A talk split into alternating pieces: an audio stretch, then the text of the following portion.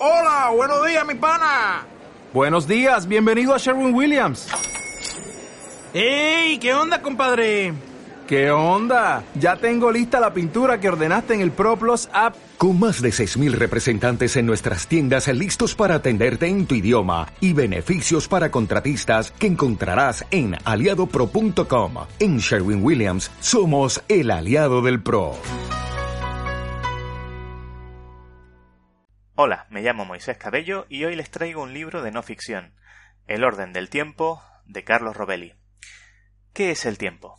¿Hasta qué punto lo entendemos? ¿Existimos en el tiempo o el tiempo existe en nosotros? ¿Por qué recordamos el pasado y no el futuro? Estas son algunas de las preguntas que se nos plantean en la contracubierta del libro. Robelli es físico y divulgador, y como tal trata de acercarnos cómo se aborda la cuestión del tiempo desde la física, eso es lo que podríamos esperar de este libro, ¿verdad? Un texto que nos aclare dudas que siempre hemos tenido acerca del tiempo de un modo ameno o incluso divertido. Entonces Robelli nos saca de la confortable y predecible física clásica de un empujón para meternos de lleno en la extraña e incierta física cuántica.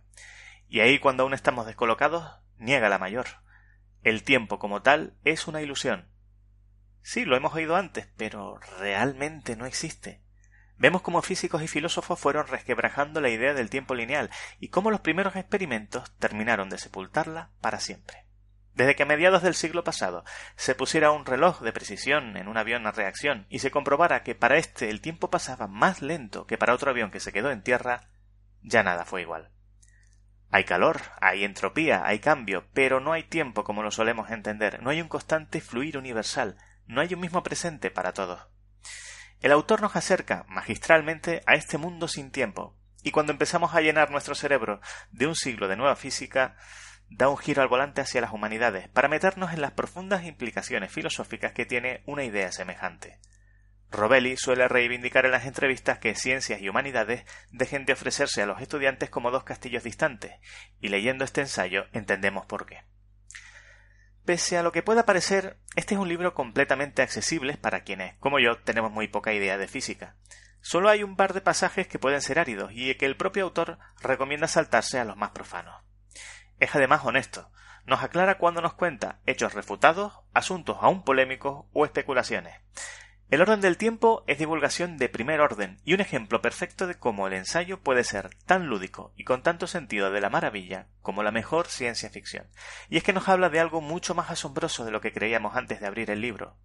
El cambio al que llamamos tiempo es tanto el motor del universo como lo que permite dotar de sentido a nuestras vidas. No está mal para un libro que no llega a las 200 páginas. El orden del tiempo de Carlos Robelli, traducido por Francisco Ramos Mena y publicado por Anagrama. Un saludo y hasta el siguiente libro. Este podcast forma parte de la red de sospechosos habituales. Puedes verla en la dirección bit.ly barra sospechosos habituales.